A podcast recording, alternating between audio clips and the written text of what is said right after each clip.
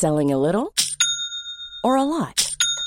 Shopify helps you do your thing however you cha-ching. Shopify is the global commerce platform that helps you sell at every stage of your business. From the launch your online shop stage to the first real life store stage, all the way to the did we just hit a million orders stage. Shopify is there to help you grow. Shopify helps you turn browsers into buyers with the internet's best converting checkout.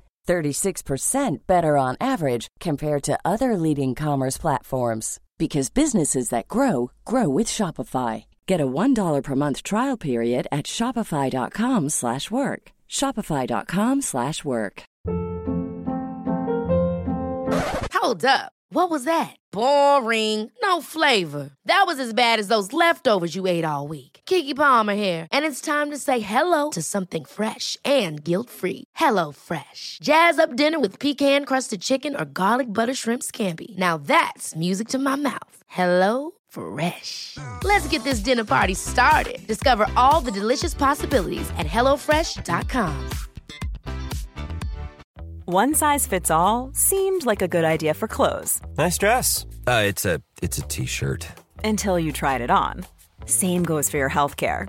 That's why United Healthcare offers a variety of flexible, budget friendly coverage for medical, vision, dental, and more. So, whether you're between jobs, coming off a parent's plan, or even missed open enrollment, you can find the plan that fits you best. Find out more about United Healthcare coverage at uh1.com. That's uh1.com.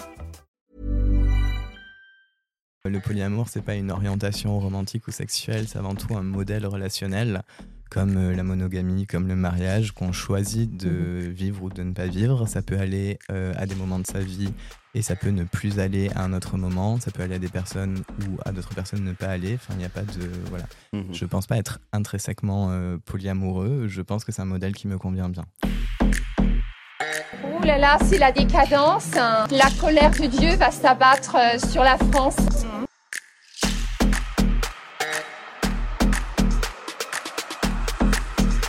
On les aime et c'est contre nature. hein. Bonjour tout le monde et bienvenue dans un nouvel épisode de Contre nature. Et donc euh, aujourd'hui, bah, c'est le premier épisode qu'on publie depuis cette fameuse histoire de. Mais avant ça, j'allais dire bonne année. Ah oui, bonne santé, année, bonne année, bonne meilleurs santé, vœux. Aline, c'est comme ça. qu'elle dit la bonne année. En fait, on va vous, on va vous parler Non, des problèmes me qu'on a eus. On est déjà mi-janvier, je sais pas si on peut aller dans le bonne année, mais si bonne année forcément. Bonne année, bonne, santé. Il est jamais trop tard. Nous, on dit c'est jusqu'au 31 janvier. Après, c'est trop tard, ne le dites plus, mais jusqu'au 31 De janvier. toute façon, on vous souhaite une bonne année, même en dé- fin décembre. L'idée, c'est de Voilà, des. espérons qu'on soit euh, encore plus fiers, plus forts cette année, qu'on revendique encore plus nos droits et que euh, voilà, qu'on s'aime et qu'on se s'aime soi-même déjà. Ce serait cool. Ouais. Et donc, je revenais sur mon, sur mon scoop de l'année, qui était qu'on a eu une petite, euh, Petite- un petit petite, pépin, euh, un petite petit merde de début d'année. Donc aujourd'hui, on commence super bien l'année. On n'est pas le 1er janvier, mais on commence très bien l'année et très bien le podcast Contre Nature avec Sam. Ouais Je mets mon Que- ambiance. Que vous, j'allais dire, vous connaissez certainement, mais pas du fait que Sam était passé sur Contre Nature euh, sur le polyamour, mais sur ses comptes Instagram que j'imagine vous suivez ou vous devez connaître. Et si vous suivez pas, on vous invite euh, à aller les suivre. Oui, bah, que Sam, il y a de- tes deux comptes euh, Instagram sont. J'ai Appelle-moi Sam. Oui, le perso. où Je raconte ma vie. On adore. voilà. Et euh, ensuite, je partage des recettes euh, véganes sur euh, Elsie Lalo. Mais du coup, qui es-tu, Sam? Comment est-ce que tu te présenterais Oula, c'est la longue. Même moi, je peux te dire que la liste est très longue. comment, tu te, comment tu te présenterais Euh, en vrai, ça dépend des contextes, pour être tout à fait honnête avec toi. Euh, je pense que ce qui est important aujourd'hui, c'est peut-être euh, de dire bah, je m'appelle Sam, euh, j'ai 29 ans, euh, je suis non-binaire, un mec trans, les deux à la fois. Bien. Je sais que euh, déjà, déjà, c'est trop compliqué déjà, mais bon. Et euh, je parle pas mal du polia aussi sur euh, les réseaux sociaux. Le polyamour, ouais. Ouais. Euh, pff, quoi d'autre? Il y a trop de. Ouais, c'est très bien déjà pour Il y a trop de commencer. choses. C'est déjà très bien. Donc, du coup, on commence tous les podcasts en demandant à l'invité deux anecdotes. Une qui est vraie, l'autre qui est fausse. Et donc, du coup, à la fin du podcast, tu nous diras laquelle des deux Oh, était à la vraie. fin Ah ouais À la ouais, fin, on aura la euh, révélation. Bah oui. ah, on wow. veut que les gens iraient jusqu'à la fin et Ah, ne, wow. ne, ne skippez pas jusqu'à la fin directement. Écoutez tout le podcast avant. Donc, euh, on te laisse euh, Oh mon dieu. avec ton jeu d'acteur. Ok, je vais faire de mon mieux, je suis super nul pour mentir en plus. On va voir directement, grave, mais on on- fera genre. On ferait genre, on sait pas. Ok, ok, ok. Ok, du coup, euh, j'ai dit que j'étais en polyamour. Euh, et je suis resté en trouble pendant à peu près deux ans avec deux personnes, du coup, un mec et une meuf. Euh, franchement, c'était trop bien. On a vécu sur une péniche même pendant quelques mois. Et puis, euh, on a fini par se séparer. Mais euh, en l'occurrence, la meuf, c'est devenue euh, une de mes meilleures potes. Ah oui, tu développes vraiment tes Ah bah oui D'habitude, Bah oui, c'est juste genre, je suis droitier, tu vois. Et toi, t'es là. Non, Alors, après nul. trois ans, euh, il y a trop de détails là, je pense que c'est cramé. Attends, mais du coup, le deuxième? Le deuxième, euh, ok. J'ai financé mes études en travaillant en tant que mannequin. Et euh, un jour, j'ai réalisé mon rêve de princesse en bossant pour une marque de robes de mariée. Donc, j'ai fait un shooting avec une énorme robe et tout, tout ça. Et franchement, c'était incroyable. Bah, franchement, tu Ok. mens bien parce que les deux De sont. Mais parce que t'as mis le euh, même bossé. nombre. T'as bossé. Là, j'ai regardé le regard fixe et tout. devant je ton miroir ça- hier soir en mode j'étais dans un. Non, mais grave, j'étais en mode, ok, Non, mais euh, franchement, j'ai aucune idée. Donc, euh, Ouais. très bien, nickel. Et donc, euh, la première question qu'on voudrait te poser, tout simplement, c'est quel, euh, qui est, enfin, quel est ton premier souvenir d'enfance? Oh mon dieu. Très facile. m'y hein. atten- attendais pas à ça. Mon premier souvenir d'enfance, oh là là. Euh, Attends, je réfléchis. Sûrement des trucs avec ma sœur en vrai. Genre, je me souviens de trucs quand elle était euh, toute petite. Ok, il y a un truc que je peux raconter, je pense. Je, je pense pas que ce soit mon premier, mais c'est le premier qui me vient. Euh, on jouait à cache-cache ensemble et vraiment, elle était minuscule, elle devait avoir deux ans et elle s'est cachée et en fait, elle avait juste mis sa tête sous le tapis. Oh non On avait un tapis. Et du coup, il y avait juste ces petites fesses qui dépassaient. Et j'aurais été en boule avec juste la tête sous le tapis. Et c'était Oh. vraiment trop mignon. T'as fait genre, tu l'as pas trouvé Voilà, j'ai fait genre C'est bien. pendant un moment. Et ensuite, j'ai fait Ah Qui ça peut Voilà. être euh, Ok, énorme. Alors, euh, Sam, t'es assez, t'es très présent quand même sur les réseaux sociaux, d'une Ouais. forme ou d'une autre, parce que d'une forme personnelle, t'as ton compte perso où t'expliques beaucoup de choses et, Mm, mm, et mm. t'as quand même un succès incroyable parce que les gens, je pense, arrivent à s'attacher très rapidement à toi pour énormément de raisons, parce que je pense que beaucoup de personnes trouvent quelque chose de similaire et se voient en toi d'une certaine façon, et parce que tu apportes aussi des sujets qui sont très lourds et très intenses Ouais. émotionnellement, avec une, une légèreté ou avec surtout un, un- un calme qui est tellement euh, Apaisant, apaisant, mais incroyable, parce que vu euh, le bagage émotionnel que, que tu as et qu'on va un peu euh, parler, on, se dit, mais comment est-ce que tu peux être aussi quelqu'un d'aussi zen, aussi calme et qui apaise vraiment euh, les gens qui te suivent, tu vois? Donc, tu as tellement des histoires et une histoire lourde, riche et aussi difficile à certains endroits que tu te dis, euh, l'impression que tu as vécu mille vies dans, dans une vie et euh, émotionnellement parlant, c'est euh, d'une intensité spéciale et un peu unique, tu vois. Genre, je pense que j'ai jamais rencontré quelqu'un qui a vécu wow. autant de choses, mais qui a surmonté aussi sur ses, Et qui, ces et- épreuves, et tu qui vois. continue à le faire euh, tous les jours aussi. Et on à dit ça, mais on n'a encore rien raconté de, de ces épreuves-là et on ne sait pas forcément lesquelles tu veux raconter ou pas, mais en tout cas, ton histoire est assez incroyable à, à ton âge en, en En plus. vrai, euh, je pense aussi c'est parce que j'en parle. Tu vois, Oui. des histoires incroyables, euh, des moments durs, tout le monde en vit, tout le monde en a. Euh, et il y a beaucoup de personnes qui en parlent pas. Mm. Et justement, j'ai choisi de parler des thématiques difficiles et douloureuses pour faire tomber ces tabous-là, pour dire bah oui, on peut parler du deuil, oui, on peut parler des violences sexuelles, oui, on peut parler de tout ça. C'est des choses qu'on peut surmonter, on peut vivre avec, on peut trouver de la joie et du bonheur. Et c'est ce message-là que j'ai envie de faire passer. Et je pense que tout le monde en a, tout le monde en vit et tout le monde traîne ça derrière soi. Mais ce que je veux dire, c'est que bah, malgré, peu importe ce que tu as vécu, tu peux quand même bah, être heureux, être heureuse. Moi, je te, je te demandais par rapport à ton enfance, parce que souvent, tu vois, tu as l'essence qui est là de la personne. Euh, Est-ce que tu es quelqu'un de plutôt joyeux, plutôt euh, drôle? Enfin, tu vois, genre toutes ces caractéristiques-là en grandissant. Toi, comment tu te décrirais euh, petit et Quand puis en grandissant? Oh là Ouais. là. Pff, le premier mot qui me vient, c'est genre abandonné. Ouais. Ok. intense. Euh, non, en vrai, euh, bon, déjà, j'étais euh, une gamine, c'est important de, de le dire. J'étais pas du tout, j'ai pas du tout ce récit de je me sentais homme dès le début et tout, pas du tout. Moi, j'ai vécu ma meilleure vie de princesse avec les Barbies, avec je me déguisais, j'étais en mode regarde, je suis une sirène. Et sinon, j'étais une gamine plutôt calme, sage et j'ai dû rapidement euh, bah, me débrouiller euh, tout, tout seul. Euh, donc, c'est des petits trucs stupides. hein. Ça commence par tu signes tes propres contrôles parce que tes parents le font pas. Et jusqu'à bah, tu déménages tout seul quand tu as 17 ans parce que tes parents ils t'aident pas. Et, Et, voilà, donc j'ai grandi comme ça, mais je pense que j'ai toujours réussi à trouver de la joie et, et voilà, donc je sais pas, je sais pas si c'est la part d'inné, d'acquis, etc. Mais, mais en tout cas, j'ai comment dire? Je vais pas dire que j'ai eu une enfance heureuse parce que c'est pas vrai. J'ai eu une enfance violente, mais il y avait quand même beaucoup de moments de joie et en- enfin surtout grâce à ma petite sœur et grâce à quelques personnes qui m'ont entouré et qui ont été là et j'ai eu de la chance qu'elles soient là. Et t'étais quel genre d'élève à l'école? J'étais euh, le genre premier de la classe, on va pas se mentir. Mais parce que tu penses que tu te réfugiais dans, dans les études ou c'est ça, ça Euh, t'intéressait? Je pense que je me donnais pas le choix. Euh, Il y a une part où oui, j'étais intéressée. Il y a des trucs où j'aime bien comprendre les choses et tout. Donc euh, évidemment, il y a des choses qui m'intéressaient. Et puis c'était euh, valorisé par mes parents et valorisé socialement. Donc forcément, euh, je me mettais dedans. Euh, et ensuite, euh, bah, plus tard, au lycée, par exemple, je disais bah, je vais faire un métier où je vais gagner de l'argent. Parce que bah, je voulais pas, je voulais pas, enfin, devoir choisir les mes pâtes en fonction de des pâtes les moins chères, quoi. Enfin, j'en avais marre en fait. Et je disais bah, je vais faire un métier euh, où je vais gagner de l'argent. Donc c'est pour ça après que j'ai fait des études d'ingénieur et tout ça. Sans rentrer dans trop de détails, est-ce que tu peux nous expliquer rapidement Mhm. Euh, les complications, justement la relation que tu as pu avoir avec tes parents Parce que j'imagine qu'il y a beaucoup de personnes qui nous écoutent aussi qui ont cette problématique et c'est presque un tabou que d'avoir euh, un problème avec ses parents Ouais, et avoir une, une famille problématique et Dieu sait s'il y en a.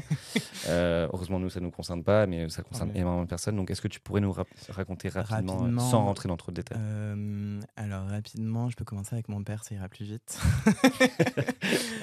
en gros, euh, bah, c'était un, un mec violent. Je rentrerai pas dans les détails, mais euh, j'ai une relation euh, très conflictuelle avec lui, où vraiment quand j'étais euh, au lycée, on se hurlait dessus.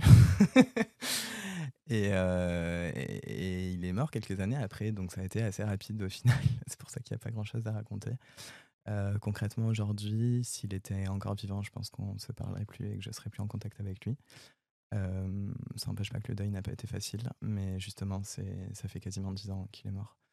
Mais euh, justement, aujourd'hui, avec le recul, je peux dire, bah, je regrette de ne pas avoir pu le confronter sur certains trucs, de ne pas avoir pu lui dire, bah, tout ça, tout ça, c'était des violences, en fait. Et ça, je te le pardonne pas, en fait, parce que ça ne se pardonne pas. Et ensuite, pour ma mère, bah, au début, j'étais persuadée d'avoir euh, une bonne relation avec elle. On avait une relation vraiment euh, style meilleur ami. Euh, Quand j'étais en prépa, j'habitais tout seul. Elle venait, on prenait le thé. Enfin, je lui racontais tout, elle me racontait tout. Donc j'avais vraiment l'impression qu'on avait euh, une super relation. Ok. Et ensuite, j'ai compris qu'en fait, euh, on n'avait pas une relation de parent à enfant. Euh, et que depuis le début, bah, elle, elle s'était jamais occupée de moi, en fait. Elle avait considéré que j'étais très, très autonome et que je me gérais tout seul, sauf que bah, un gamin de 5 ans, il se C'est gère pas tout seul, quoi. Enfin, ouais. enfin peu importe l'âge, j'avais besoin d'aide, j'avais besoin de parents, j'avais besoin d'être encadré et elle n'a pas du tout eu ce rôle-là. Euh, et quand je l'ai confrontée beaucoup plus tard euh, sur ces problématiques-là, elle a été incapable de, de répondre, de changer. Je lui ai donné à peu près un milliard de chances euh, jusqu'à lui dire bah en fait quand je te dis j'ai un problème, j'ai besoin que tu me demandes ok comment tu vas, comment est-ce que moi je peux t'aider, euh, qu'est-ce que je peux faire, etc. Enfin je veux dire je lui ai littéralement donné le mode d'emploi en lui disant si c'est pas inné, mais fais semblant, je m'en fous, juste Ouais. je te demande d'être là. Essayer d'être un parent. euh, Ouais, c'est ça. Et elle en a, elle en a jamais, jamais été capable. Du coup, j'ai fini par, euh, par couper les ponts, en fait. Et là, ça fait trois ans et bah, je regrette pas. je suis mieux sans elle. Et t'es Vraiment. parti avec ta sœur? Euh, Je suis avec ma sœur, ouais. Euh, ma sœur, elle vit à Paris. J'ai une chance immense de la voir. C'est une personne incroyable. Vraiment, je suis hyper fière d'elle. on l'embrasse. Ouais, de ouf. Euh, non, vraiment, c'est une personne à la fois brillante. elle est en études de genre, elle fait un- une thèse. Donc, euh, je suis hyper fière d'elle. Et euh, enfin, elle est drôle, elle est dans le care, dans l'empathie. Enfin, bref, euh, ça serait une amie si c'était pas ma sœur, en fait. Et c'est là que c'est précieux la relation qu'on a. Et voilà, du coup, bah, on, ça n'empêche pas qu'on a pu se dire des choses. Il y a des choses que je regrette, par exemple, sur notre relation dans le passé. Mais justement, elle a été capable de me pardonner certaines choses et du coup, bah, on, on a réussi à avancer. Du coup, en parlant de genre, euh, à quel moment tu questionnes ton genre? Euh, alors, c'était en 2020, si je dis pas de bêtises. Euh, j'aime, j'aime pas le dire. Disons que ça peut donner des arguments aux personnes, euh, enfin, j'ai- aux TERF, enfin, aux personnes euh, qui sont qui militent contre les personnes trans, si on peut militer contre l'existence de personnes. Mais bon. Euh, en gros, en 2020, j'ai porté plainte pour euh, viol et agression sexuelle. Le procès a eu lieu euh, en septembre dernier.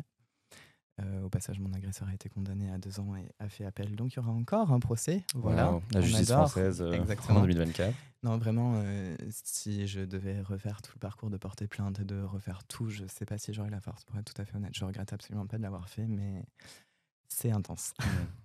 Donc bref, j'ai porté plainte et à l'époque, j'étais une meuf 6-7 euh, dans un couple, ça faisait 4 ans qu'on était ensemble, on était déjà en polia. Euh, et j'étais ultra femme. T'avais Ok. quel âge? Drôle. Euh, bah, du coup, euh, attends, 2020, c'était il y a 4, quatre ans. ans. Ton âge, ton 20 âge, moins moins, quatre. moins Ouais, 4 c'est ans. J'avais 26 ans. J'avais 26 ans. Euh, et euh, ouais, j'étais ultra femme. Genre, euh, j'étais le genre de meuf euh, qui était tout le temps en robe, qui était tout le temps en talons, hyper Trop maquillée. drôle. J'avais toujours euh, les ongles longs, nail art, tout ça, euh, les sous-vêtements assortis en dentelle, machin. euh, Enfin, je pouvais pas euh, sortir sans euh, genre mascara et tout le bordel. euh. Oh waouh, ok. Ouais, ouais, ouais, non, vraiment, j'étais intense. J'imagine tellement pas. c'était ouais, c'était intense. Et en fait, euh, bah, il y a eu ça. Et parallèlement à ça, euh, j'ai publié un livre de recettes. Et je passais mes journées à cuisiner en écoutant des podcasts. Et je me suis fait toute l'intégrale de Kif Taras, puis des coups sur la table. Et euh, les problèmes ont commencé dans le sens où euh, j'avais conscience qu'il y avait des inégalités, mais j'avais pas conscience d'à quel point. Et hum, du coup, ça m'a fait prendre conscience de, de toutes les inégalités. Mm.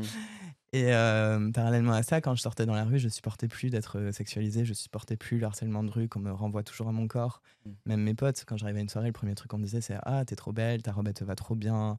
Je recevais tout le temps ces commentaires sur les réseaux sociaux et j'en pouvais plus, j'avais envie de, m'arracher à mon corps en fait. Parce qu'il y a ce truc avec les violences sexuelles qui est extrêmement enfermant où bah, tu peux pas échapper à ton propre corps. Et hum, bah, matériellement, quand on lui a fait des choses, bah, c'est- compliqué de vivre avec. Et hum, on me rappelait en permanence à ce corps-là. Et en même temps, bah, il y avait tout ça. Et j'étais en mode putain, mais pourquoi, pourquoi, pourquoi je fais tout ça petit à petit Tu vois, pourquoi je m'épile les sourcils tous les matins? Pourquoi je mets des culottes en dentelle qui m'irritent le cul? Enfin, Non, mais c'est vrai. tu, te- tu Il y a beaucoup de femmes qui se disent oui, on comprend. non, mais j'étais persuadée que je le faisais pour moi à la base. Et Mm. j'étais fière, je me, sentais, je me sentais belle et je me sentais puissante. Et, et c'est grave cool. Et franchement, euh, go. Enfin, si- si- s'il y a des meufs qui nous écoutent et qui font ça et que vous le faites pour vous, mais tant mieux. C'est Mm. chouette. Mais moi, petit à petit, j'étais en mode. Mais en fait, genre, quand je me maquille, c'est encore pire dehors. Et j'ai pas envie, en fait, j'ai pas envie du regard masculin, j'ai pas envie de lui plaire. Et hum, plus ça allait, plus c'était insupportable. Et du coup, j'ai abandonné petit à petit en, en six mois, à peu près un an. J'ai tout abandonné, genre j'ai arrêté les robes, j'ai arrêté les, les talons, j'ai acheté des boxeurs, je me suis rasé les cheveux. Enfin, vraiment, j'ai fait euh, du 180, tu vois. Et euh, jusqu'au point où bah, je ressemblais à, euh, à un petit mec trans, hein, on va dire les mots. Mais euh, j'avais pas encore, j'avais pas encore réalisé. Puis j'ai fait un coming out non binaire à ma sœur en janvier en lui disant pourquoi t'es une femme toi? Genre, Mm. Pourquoi? Et elle m'a dit un truc hyper puissant. Pour le contexte, encore une fois, elle est en études de genre, donc Ok. Bon. Elle est quand même plus déconstruite que. ah, elle est, elle est déconstruite. Que la Elle moyenne, est, ouais. Genre, euh, enfin, elle est plus calée que moi sur le sujet. Enfin, voilà. C'est elle qui t'a dit tu es non binaire. J'ai attendu de te le dire, mais chapitre C'est 23, tu es non binaire. Non, mais en vrai, elle m'a dit bah, ce qui me rattache au groupe des femmes, c'est que j'ai subi des violences sexistes et sexuelles et j'ai pas envie de transitionner. Donc, Mm. je suis une meuf cis. Mhm. Et ça, j'étais en mode Hmm, d'accord. Moi, j'ai pas envie. Genre, Mais t'as j'ai pas envie t'as- d'être dans ce groupe-là. t'as déjà ressenti des dyspho- la, la dysphorie de genre? Honnêtement, non. C'est le regard des autres qui me pose problème sur mon corps. C'est pas, enfin, tu vois, je me sens pas mal à l'aise avec mes seins. euh, Enfin, j'ai pas de, j'ai pas de problème avec mon corps. C'est, c'est comment les autres le regardent et comment ils me font comprendre que bah, je ressemble à un monstre parce que c'est ça que c'est ce genre. Tu le vivais comme de ça, toi? De. De sentir que tu que tu enfin que t'étais un monstre aux yeux des Non, non, non. En fait, euh, du coup, pour, euh, pour continuer l'histoire rapidement, euh, en gros, c'est arrivé, je me suis ma- j'ai masculinisé mon apparence jusqu'au point où un jour, euh, une vieille dame dans un franc prix m'a dit Oh, pardon, monsieur. Et j'étais en mode Pardon. Mais attends, je, je, je peux en fait, Mm. si j'ai envie. Ah, ok, ok. Parce que le truc, c'est que je me sentais pas du tout légitime à transitionner parce que je Mm. me sens pas homme, je me suis jamais senti homme et je Mm. me sentirai jamais homme en fait. C'est ça la vérité. Mm. Euh, et je me suis rendu compte aussi en étant en contact avec des personnes trans parce que j'étais dans un milieu très euh, cis hétéro, bah, que c'était possible en fait. C'était ok de prendre de la testostérone, c'était ok de dire bah je suis trans même si je me sens pas homme et oui je vais faire une transition de genre pour ressembler à un homme même si j'en suis pas un. Et à partir de là, du coup, euh, je me suis autorisé, j'ai fait le, ce coming out. Rapidement, je suis passé sous testostérone. Je suis toujours sur sous testostérone. Ça a fait quand même pas mal de modifs euh, dans mon apparence et tout, et ça m'a aidé à me masculiniser encore plus et à faire que bah, les gens me interagissent avec moi comme un homme en fait. J'ai jamais de mademoiselle, j'ai jamais de machin. Enfin, on- les gens vraiment euh, interagissent avec moi comme si j'étais un homme, et franchement, c'est génial et c'est un soulagement incroyable. Et il y a juste des moments où ça se voit que je suis trans. Parce qu'en fait, euh, grosso modo, j'ai les privilèges d'un homme tant qu'on ne capte pas que je suis trans. À partir du moment où on comprend que je suis trans, bah, j'ai plus ces privilèges-là. Donc ça va être euh, à la piscine, ça va être à la plage, à des moments où on voit mon corps et où j'ai pas le choix en fait. Et là, effectivement, les gens me font ressentir qu'il y a un problème avec mon corps. Ils te le font ressentir de quelle manière? Ils te le disent directement? Ça C'est des peut regards? être euh, des regards. Vraiment, tu vois, quand les gens ils te regardent en mode dégoûté, genre, c'est quoi Ouais. ça, tu vois? Enfin, vraiment, où ils te scannent de haut en bas. Oui, pas discret et en Non, plus avec discret. euh, les mots qui. Pas discret. Euh, voire, euh, ils vont cacher les enfants et compagnie. T'es en mode, mais. Ah oui. Ouais, voilà. Enfin, et du coup, bah, dans ces contextes-là, je vais essayer de me cacher au maximum. Tu vois, ça va être, bah, je mets une serviette euh, sur mon torse ou des trucs comme ça, tu vois, pour cacher au maximum et pour échapper à ce regard-là. Voire euh, sur les réseaux sociaux, parce qu'il y a des moments où on voit mes seins. Enfin, j'ai fait des vlogs tatouages, par Mhm. exemple, où bah, on voit mes seins parce que voilà, ils sont là. Euh, bah, j'ai des commentaires vraiment en mode c'est horrible, c'est quoi ça, faut choisir, soit t'es un homme, soit t'es une femme, tu peux pas être entre deux. Des trucs qui me poussent à faire une mammectomie en fait. Mhm. Et moi je suis en mode bah j'ai pas envie d'en faire. Enfin, pour- pourquoi je ferais une opération qui est quand même lourde, qui est quand même.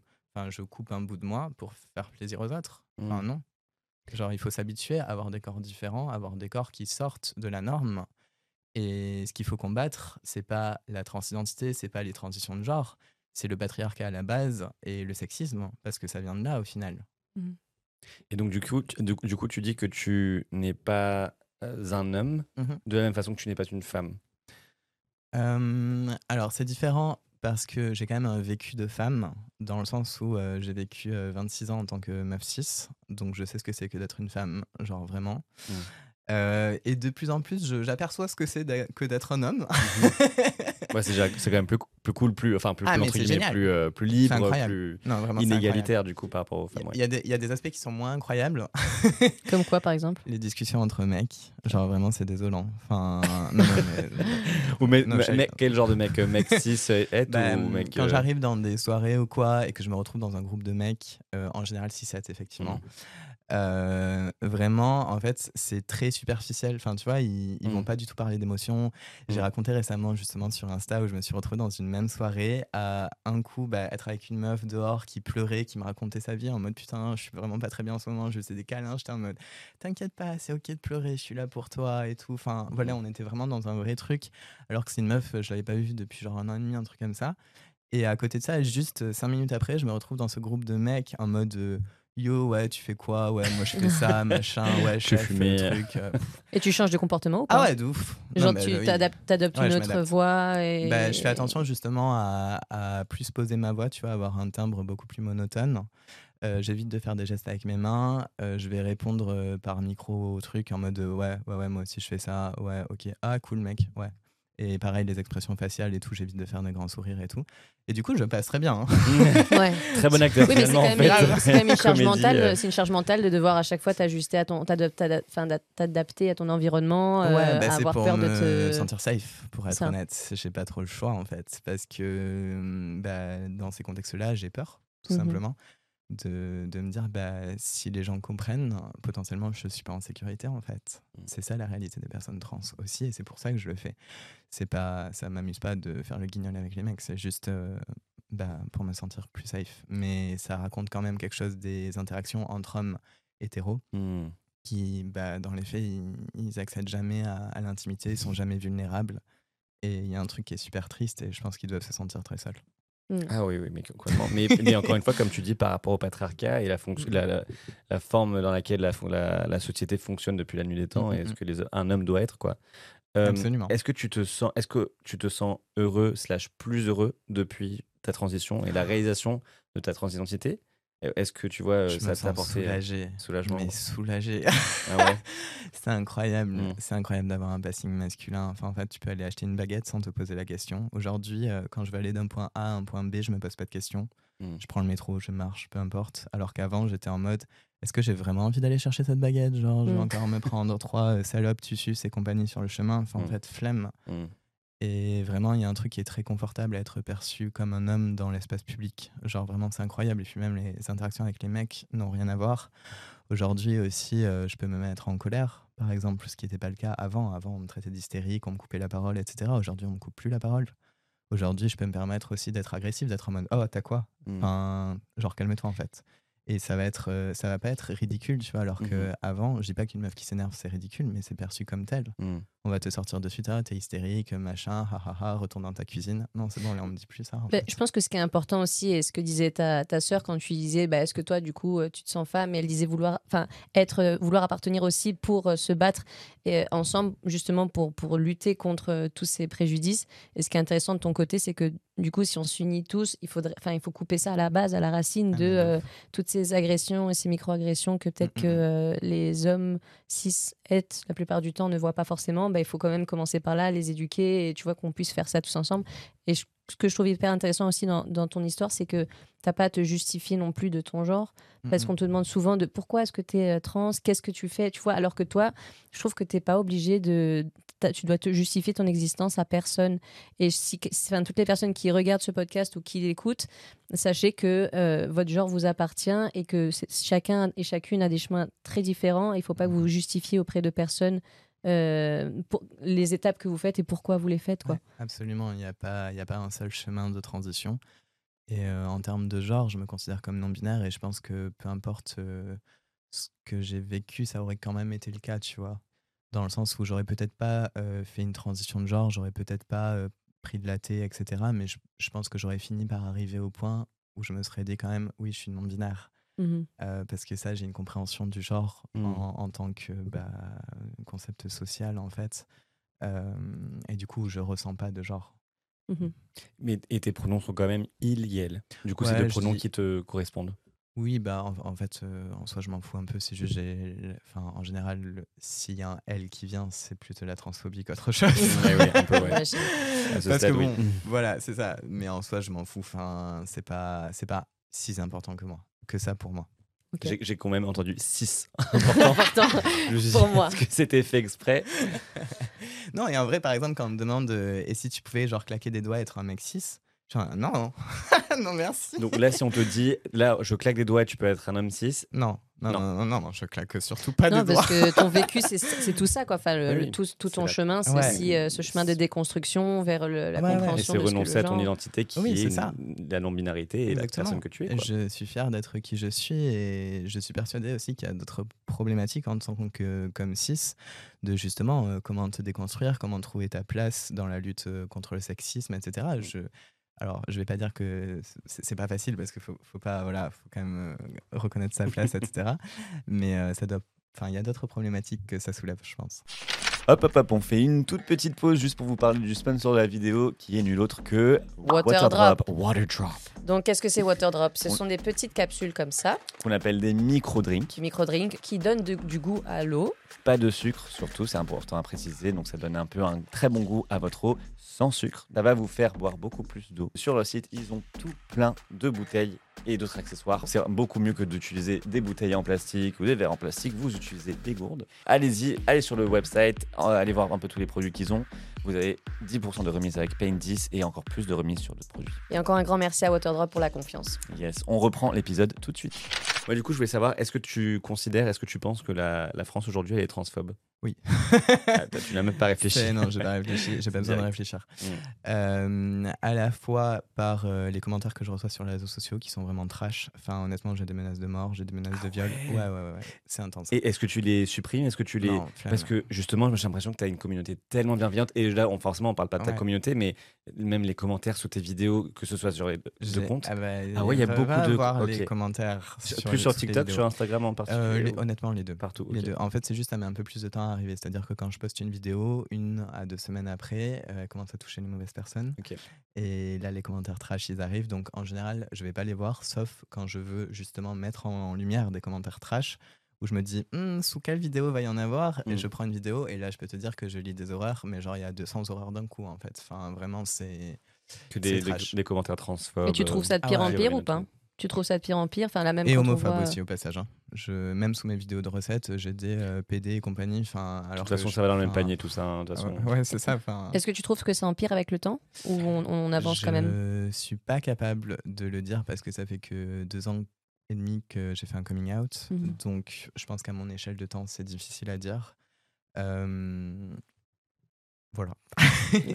Maintenant, effectivement, j'ai quand même une communauté qui est très soutenante et Ah qui ouais. est adorable. Ah oui, Ouais. t'aimes beaucoup. on- Mais même nous, à chaque fois qu'on parle de toi aussi, on parle de toi en story et tout, tout le monde est en mode, mais Sam, c'est vraiment euh, C'est la bienveillance, la douceur, le, la notre moment de, de- de la journée. Du euh, calme, ouais, ouais. Et encore une fois, vu que je pense que la communauté te connaît, parce que justement, tu as une transparence telle par rapport à ton vécu et à tout ce qui t'est arrivé sur tes réseaux. D'ailleurs, on encourage, si vous nous écoutez, vous ne suivez pas encore Sam, allez suivre Sam sur les réseaux sociaux, vous, vous allez gagner beaucoup de choses.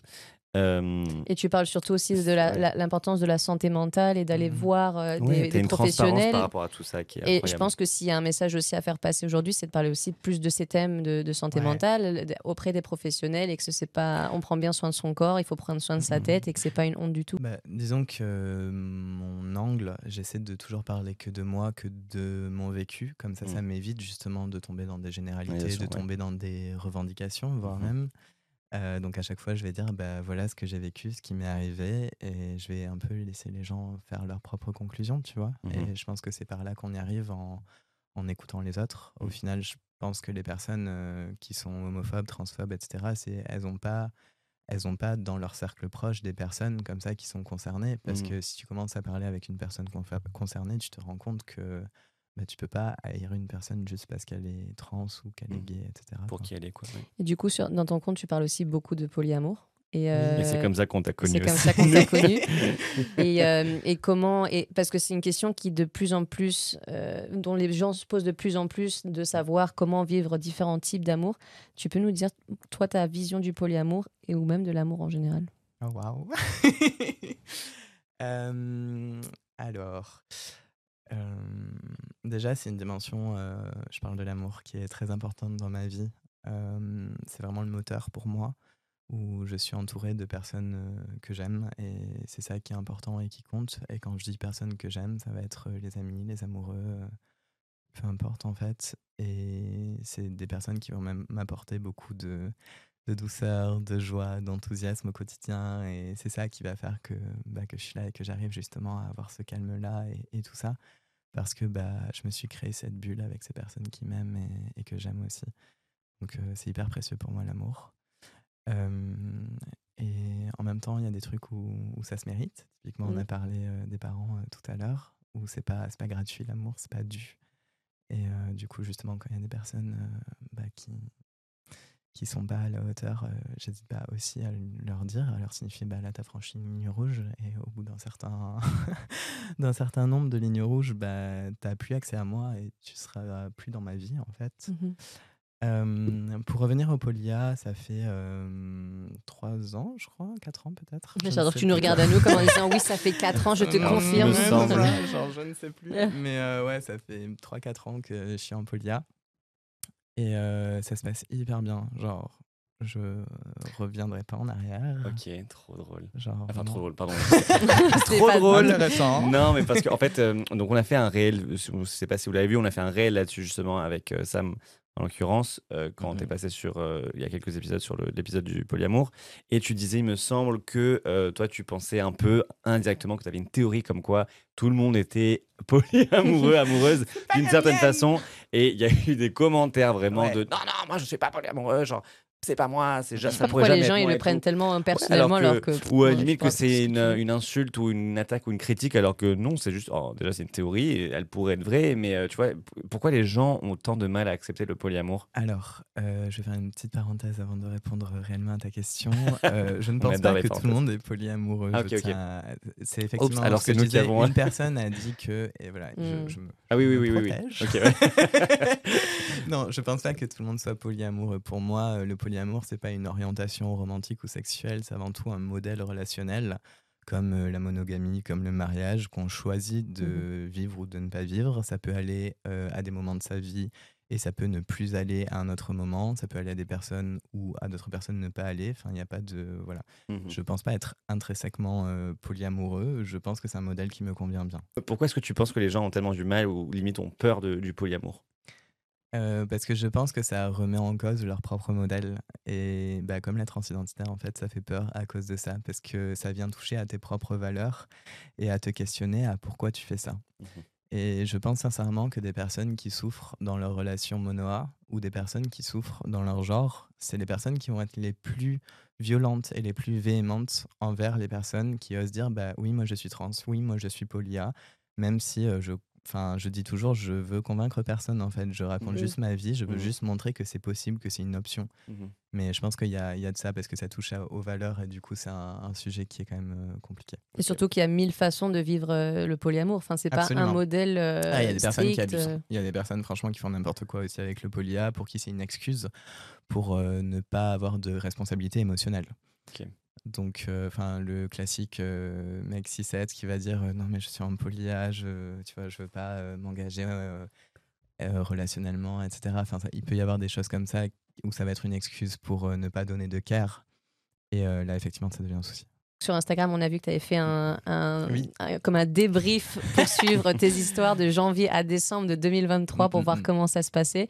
Euh, comment toi tu le vis de- sur un point de vue euh, même de gestion d'organisation et Mhm. d'un point de vue émotionnel les relations Comment tu arrives à les maintenir Euh, alors, déjà, je suis bien organisée. il faut l'être un Il pour être poli faut l'être. non, mais en vrai, euh, je réfléchis activement à qui c'est que j'ai dans ma vie, qui c'est que j'ai envie de voir, qui c'est que j'ai envie euh, de voir plus ou moins. Euh, Aujourd'hui, j'ai à peu près de tête genre six personnes que je vois beaucoup. Euh, et- 6 quand même Ouais, hein. c'est beaucoup. hein. c'est limite Non, non. 7 t'aurais fait un jour euh, Pas forcément des personnes que je vois toutes les semaines. Mhm. hein. ok ah, ok ok oui Il y a des personnes être, euh, que je vois une semaine sur deux. Mais c'est des personnes où je sais qu'elles sont euh, dans mon premier cercle et où je considère qu'elles sont là et que je suis là pour elles. Euh, dans le sens où si, c'est, euh, si elles m'appellent à 2h du mat en mode euh, je suis en PLS, euh, est-ce que tu peux être là pour moi? Ce sera oui. Euh, pour ces personnes-là et inversement.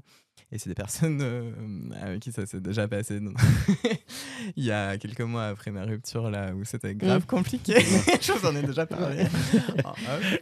Euh, Ça va mieux d'ailleurs ça va grave mieux, ouais, merci. ça va grave mieux. Mais euh, oui, j'ai deux personnes comme ça où j'étais en mode putain, c'est grave la PLS et tout, et qui m'ont dit bah, tu sais quoi, tu veux pas qu'on vienne chez toi Et j'étais à un tournage et j'étais en mode je sais pas à quelle heure ça va finir en fait. Et vraiment, elles se sont retrouvées à 2h du mat devant ma porte. Et enfin, c'est ce Mhm. genre d'amour-là. Ouais.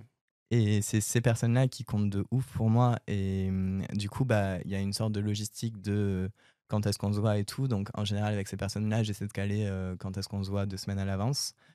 Et après, de voir euh, une personne en plus euh, chaque semaine. Mais c'est vrai que j'ai moins de place pour les relations superficielles, on va dire. Parce qu'il y a déjà ces relations-là. Mais je préfère privilégier des relations intenses et vraiment qui vont me porter et qui vont être des piliers plutôt que d'avoir euh, plein de micro-relations euh, superficielles. Dans ton cas, euh, qu'est-ce, que tu dirais qui est la pire et la meilleure chose du polia Dans ton cas, parce qu'encore une fois, ça peut être pour plein de personnes différentes, ça peut être des réponses différentes. Mais toi, euh, Euh, la que tu- meilleure chose du polia. Alors, je préfère préciser que je suis en anarchie relationnelle. Donc, c'est ce qui euh, veut dire définition. ouais, défi- bah, ma définition, parce que Exactement. je n'ai pas la prétention de donner la définition. Mhm. Mais euh, je le vis en mode, euh, bah, justement, il y a mon premier cercle de relations et je vais pas hiérarchiser entre les personnes euh, dont je serai amoureux, entre des guillemets, Mhm. et les personnes avec qui je suis ami. C'est, J'ai vraiment une, euh, perception assez fluide de ça, c'est-à-dire qu'il y a des personnes euh, qui vont plus, qui tomberaient plutôt dans la case ami euh, si on suit euh, les cases à cocher, on va dire. Mhm. D'autres personnes qui tomberaient plutôt dans le truc amoureux, mais en vrai c'est très fluide et c'est des personnes pour qui je fais les mêmes choses en fait. Dans ce premier cercle-là, bah, je vais leur faire des petits cadeaux, on va passer des moments de qualité ensemble, on va se donner du care quand on en a besoin, on va se faire des câlins, donc il y a un aspect physique aussi. Et il y a des personnes avec qui je partage de la sexualité et d'autres non. Mais voilà, ces six personnes-là, elles sont vraiment au même niveau. Et typiquement, je mettrais ma sœur dans ces personnes-là, tu vois, pour te Mhm. dire. Et du coup, pour moi, l'anarchie relationnelle, c'est ça, c'est de me dire, bah, j'ai pas de, je vais pas prioriser euh, des personnes, j'ai pas de personnes au-dessus. Et il n'y a pas de personnes euh, enfin qui peuvent se permettre de me mettre des vétos, ou je sais pas trop quoi. Enfin, Ouais. Ok, ouais, ouais, ouais. Et du coup, tu es Ouais. devenu spécialiste pour repérer les, les red flags ou pas? Non, apparemment pas. Ça viendra, c'est ça un viendra. Et Mais euh, coup- ouais, tu demandais du coup le meilleur et le pire. Ouais. Euh, je dirais que le meilleur, c'est euh, d'avoir un rapport beaucoup plus apaisé aux relations, dans le sens où justement ça enlève énormément de pression. D'être parfait ou de, de, Ouais, de- de vouloir combler, enfin combler, de, de vouloir être le partenaire parfait dans tous les aspects. Bah, disons que quand je rencontre une personne, elle a un cahier des charges. Enfin, tu vois, quand tu es en monoa, enfin en couple exclusif, tu as un cahier des charges de la personne idéale. Et du coup, à chaque rencontre que tu vas faire, tu vas demander Ok, est-ce que cette personne, ok, elle, coche 80% Est-ce que je pourrais pas trouver une personne qui cocherait 90% tu vois? Et ça, ça sera jamais la personne parfaite. Ça peut Mm. pas être la personne parfaite. Mm. Et du coup, bah, d'être en polia, ça enlève vraiment cette pression-là par rapport à la fois aux autres. J'attends pas tout de toi. Mm. C'est pas grave euh, si tu fais pas de sport avec moi. C'est pas grave euh, si on va pas voir des expos ensemble. Mm. C'est des trucs que je fais avec des partenaires, pas forcément avec les mêmes. Et ça me convient en fait. Mm. Et à la fois par rapport à moi-même, euh, j'ai, euh, je sais pas, un partenaire euh, qui, qui va nager. Bon, c'est pas un truc que je fais. Bah, c'est pas grave en fait. C'est pas grave, il pourra le faire avec quelqu'un d'autre. Et il y a toujours ce truc-là de bah, on se rencontre et on se rencontre réellement qui tu es, qui moi je suis. On voit les, ce qu'on peut faire ensemble en fait, Mhm. nos attentes, euh, dire bah, qu'est-ce que moi j'attends de la relation, qu'est-ce que toi t'attends de, ta- de la relation, et on voit comment on fait. Et, hum, et je trouve que ça c'est hyper libérateur par rapport à ça, le Ok. polia, et c'est vraiment le, pour moi le meilleur aspect. Et j'ai envie aussi de rajouter le fait de pouvoir vivre des crushs et tout, parce que c'est quand même vachement rigolo. Et du coup, le pire, ce serait quoi? Le pire. Attends, je réfléchis. Peut-être justement les ruptures. Et les ruptures, parce Ah. qu'il y en a quand même vachement plus. Oui, parce qu'on s'habitue pas à une rupture, non? On s'habitue Tu pas aux parce que- ruptures, non. Il y en a Bah, plus du coup, ouais. Après, il y a quand même un truc où tu te dis, bah, je sais que je l'ai déjà vécu et que je suis, je suis capable de survivre à ça parce que euh, j'y survis régulièrement. Mm. Mais euh, et en plus, tu as aussi bah, tes autres partenaires qui sont là pour toi. Et j'avais raconté ça euh, justement dans une vidéo il y a pas très longtemps où euh, quand je me suis fait larguer euh, par un mec, euh, bah, le soir même, j'étais euh, avec un partenaire. Je l'avais prévenu. Je lui avais dit, je suis désolé, je viens de me faire larguer. Est-ce que tu es OK que je sois en PLS Parce que Mm. là, je, Mm. je vais pas pouvoir faire Mm. autrement. Il m'a dit, pas de souci. Franchement, je suis grave content d'être là pour toi. Et c'était trop bien. Oh. Enfin, franchement, j'ai- chialé dans ses bras pendant toute la soirée. Et, et c'était trop mignon. Et, et c'est cool aussi. Donc, peut-être que le pire, c'est les ruptures. Mais au final, c'est c'est pas si pire. C'est pour les vie. monos aussi, ça, ouais. Ouais, c'est ça. Ça fait partie du, du jeu. Et c'est comme ça, en fait. Ça doit faire rire te- tellement fort les, les gens monogames euh, qui sont pas très ouverts d'esprit de t'imaginer toi en PLS après une rupture avec tous tes autres amoureux. tu vois qui te réconfortent en disant- qui te consolent en mode Est-ce qu'il y a une dimension, euh, qu'il y a une dimension temps dans les relations? Ou pas C'est-à-dire C'est-à-dire que tu te projettes un certain temps avec certaines personnes ou c'est Non. du indéfini euh, Euh, globalement, j'ai tendance à vivre ma vie euh, sur le moment présent. Tu vois, j'ai une capacité de projection qui est relativement limitée. Genre, si tu me demandes euh, comment j'imagine ma vie dans deux ans, j'aurais du mal à te répondre. Enfin, il y a deux ans, j'étais pas du tout la même personne. Que ce soit, euh, je veux dire, euh, en termes perso, pro, etc. Enfin, j'ai, je tout quoi. vis le truc par itération et tant que les personnes que j'aime et avec qui ça fonctionne bah, sont là, c'est ce qui compte. Et j'ai juste une certitude, c'est que bah, dans deux ans, j'aurai encore des personnes qui m'aiment autour de moi. Est-ce que ce sera les mêmes? Bah, Je le souhaite, je l'espère. Et si c'est plus les mêmes, c'est que bah, on, on a fait des chemins différents et, et c'est OK en fait. On- sur Instagram, euh, tu fais aussi du contenu par rapport au fait que tu, tu es autiste et que Ouais. tu. ah, je- il me semble que tu as réalisé récemment que tu étais autiste. Non? Récemment, euh, je crois que c'était en 2019. Bah, quand même, ouais. Ouais, ah oui, oui, bah, c'est bah, vrai qu'en fait, ça le temps, il commence à faire hein, Ouais. cinq ans. Oui, oui, c'est vrai. Pour moi, 2019, c'était il y a, il Non, genre ouais, un an, mais depuis le faire, Covid, ouais. ça nous a niqué. Ouais. Bref, et donc, du coup, est-ce que tu peux expliquer rapidement euh, cette Ouais. réalisation et qu'est-ce que ça veut dire pour toi, euh, ton autisme Ouais. à toi? Euh, alors, je, je réfléchis pour euh, En une minute. c'est une question qui est compliqué. hyper, hyper complexe. Hyper tu compliqué. ça Non, non, vrai, c'est Tu as compliqué. 30 secondes. Euh, c'est pire que le. non, non. Euh, en vrai, c'est venu parce que j'avais des difficultés euh, dans mon travail. J'étais en CDI à l'époque, dans un open space. Et en fait, euh, c'était hyper compliqué. Enfin, j'ai fait un burn-out, en fait. Il y avait énormément de bruit et je suis hyper sensible au bruit. Donc, je travaillais toujours avec un énorme casque et tout, mais ça suffisait pas. Et vraiment, il y a un matin, je suis arrivé, j'ai entendu le bruit et je me suis mis à pleurer. J'étais en mode, je, je vais pas y arriver là. Enfin, en fait, j'avais envie vraiment de me boucher les oreilles, de me mettre sous le bureau et de hurler. Enfin, tu, tu ne peux pas faire ça. c'est c'est pas, c'est pas ok de faire ça. Et en fait, quand j'en parlais à mes collègues, je me suis rendu compte. euh, Enfin, je pleurais, je disais, il y a trop de bruit, il y a trop de bruit et tout, et j'étais trop mal. Et mes collègues, ils me disaient, mais euh, comment ça se passe à la maison? Ça ça va pas avec ton, mec- enfin, avec mon, ton, ton mec et tout. Et j'étais en mode, non, non, c'est juste, il y a trop de bruit. Et je voyais que les gens ne comprenaient pas. Mm. Et là, j'ai compris que j'avais un problème. Mm. que j'étais pas normal en fait, parce que les gens ne comprenaient pas qu'on puisse être dans cet état-là à cause du bruit. Et à partir de là, euh, j'ai entamé un long parcours de diagnostic qui a duré euh, trois ans, je crois, et qui m'a coûté euh, 900 euros de mémoire. Oui. Euh, ouais. Et euh, pour aboutir à ça, bah, en fait, euh, oui, je suis sur le spectre autistique. Ok. Voilà. C'est- T'as résumé ça d'une façon incroyable. Alors que je sais que tu peux en parler mieux. pendant des heures, mais c'est génial. Donc, je propose de partir dans la dernière euh, section de, de ce podcast qui est qu'on a posé des questions euh, à, aux- à nos followers sur Paint Mhm. te concernant. Et donc, sache que tu as reçu déjà énormément de, de questions et dont énormément d'amour dans ces questions. Beaucoup de gens qui euh, voulaient simplement te dire qu'ils t'aimaient et, j'en qu'ils adorent ton contenu et qu'ils se sentent très apaisés et que c'est un peu leur moment de la journée de calme et de, de- de tranquillité. Et encore une fois, on le dit à chaque fois, mais du coup, on veut des questions quand même, tu vois. Et tout le monde dit pas de questions, juste de l'amour. Et on en Il y avait- moi, j'avais une Juste question. pose Est-ce- une question. Est-il possible, selon toi, pour une personne non polia, d'être en couple avec une personne polia? Euh, non, je pense pas. Je pense pas et moi je le voudrais pas. C'est-à-dire que si je rencontre une personne qui n'est pas polia, en fait, euh, si on se met en relation, j'aurais toujours peur qu'elle rencontre une autre personne qui soit en couple exclusif et qui lui propose ça. Et du coup, qu'elle me quitte. Et c'est super insécurisant, en fait. Et j'ai pas envie de- d'imposer ce modèle-là à une personne qui croit pas et qui a pas envie. Une personne qui demande, et c'est un peu assez profond comme question, j'imagine, mais il vient d'où cet amour qu'il met dans tout? Rien que de l'écouter parler, c'est hyper apaisant. Merci beaucoup.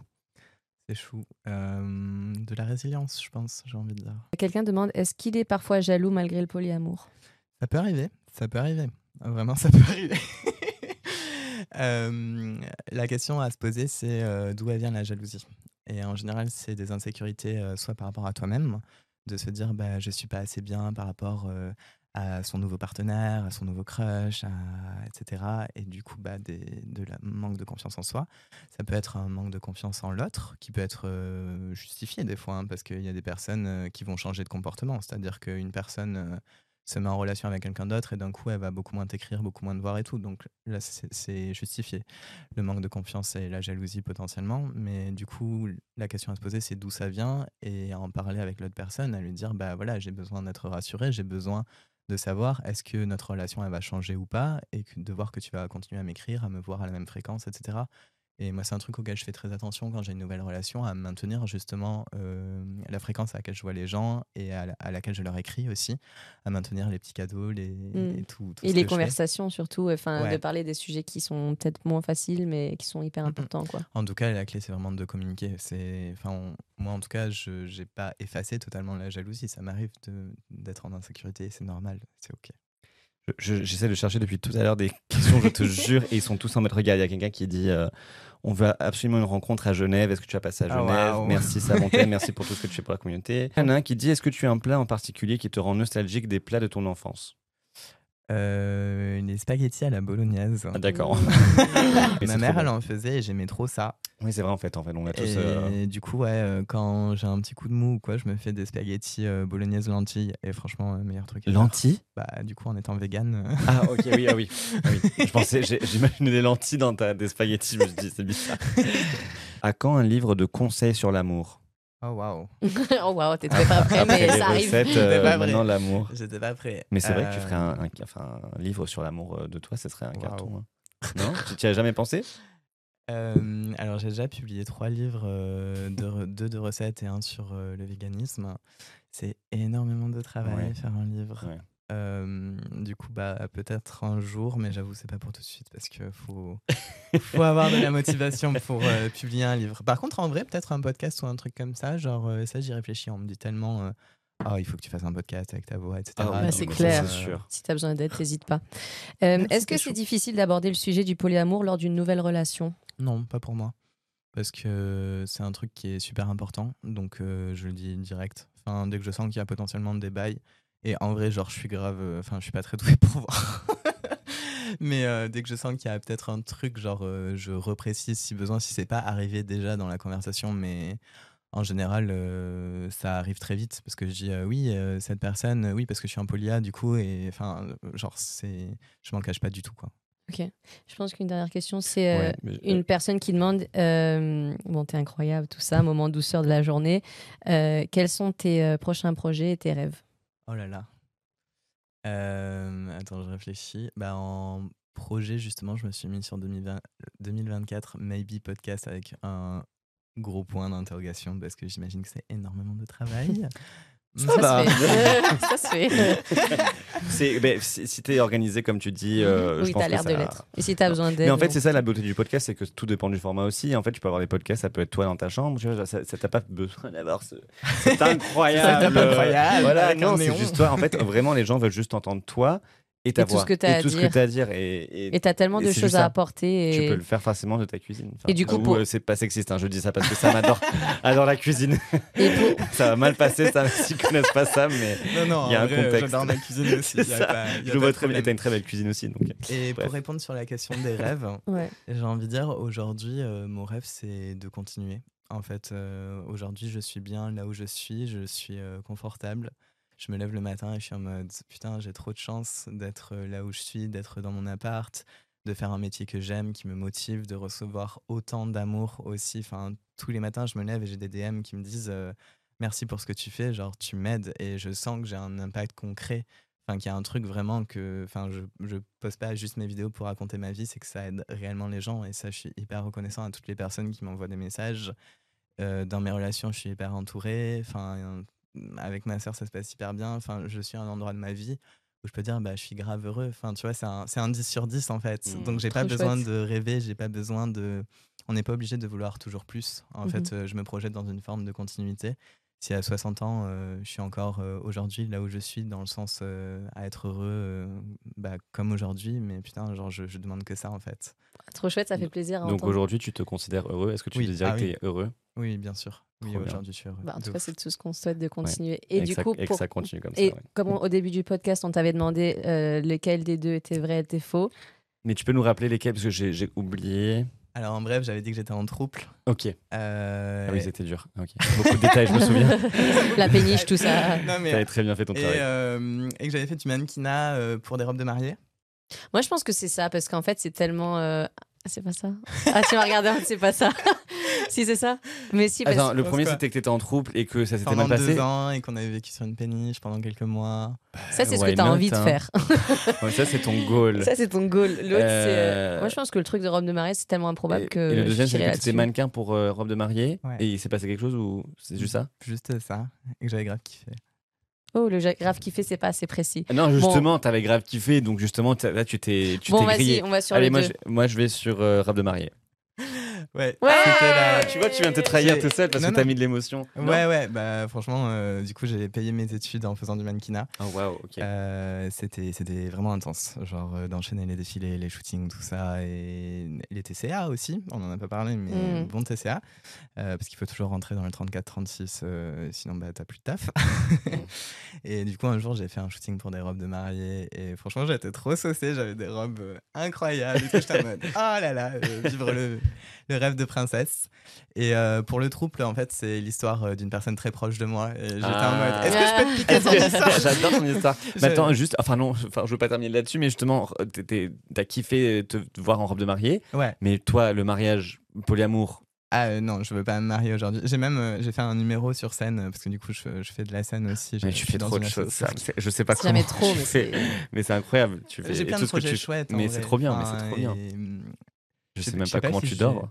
Quand tu dors, enfin vraiment. euh, euh, non, ça m'apporte beaucoup de bonheur et du coup j'ai fait un numéro sur le mariage justement où j'arrive en robe de mariée et ensuite euh, ça ne se passe pas bien. Ok, ok, on ira voir tout Mais ça. non, je veux pas me marier, mais euh, si ça convient à des gens, tant mieux. Ouais, trop bien. Ben, merci, merci mille fois d'être sur euh, Contre Nature pour la deuxième fois du coup. Ouais, jamais 203. Eh ouais, on te verra la euh, troisième pour parler d'un autre sujet. Peut-être qu'on que parlera de tes, de tes plats aussi, parce que tu cuisines beaucoup et Ouais. beaucoup de gens nous, nous Si parlent vous ne aussi suivez pas ça. Sam encore, allez suivre Sam sur ses deux comptes, le perso pour euh, tout- tous les problèmes que vous pouvez avoir. Il a une réponse à tout. Et, euh, et sinon pour les plats, ben, j'ai du mal à retenir toujours le, celui pour les plats. Elsie Ah, Lalou. Elsie Elsie, comme ça en anglais et Lalou. Et il y a un point là-dedans, non? Ouais, il y a un point au milieu. Ah, Elsie, point. Lalou.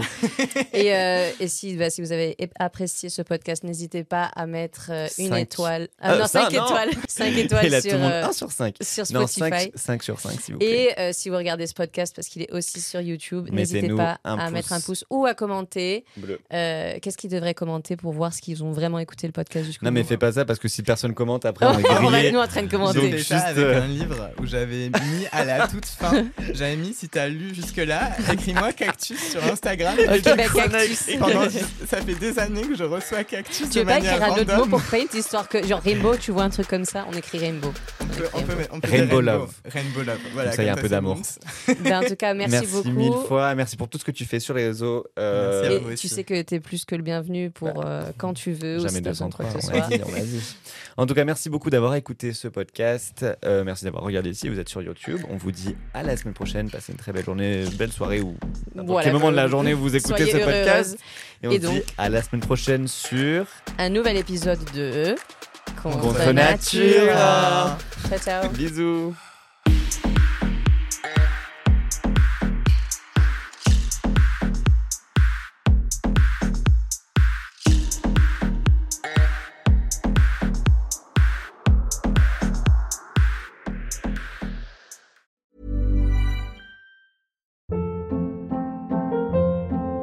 Hold up. What was that? Boring. No flavor. That was as bad as those leftovers you ate all week. Kiki Palmer here, and it's time to say hello to something fresh and guilt-free. Hello Fresh. Jazz up dinner with pecan-crusted chicken or garlic butter shrimp scampi. Now that's music to my mouth. Hello Fresh. Let's get this dinner party started. Discover all the delicious possibilities at hellofresh.com.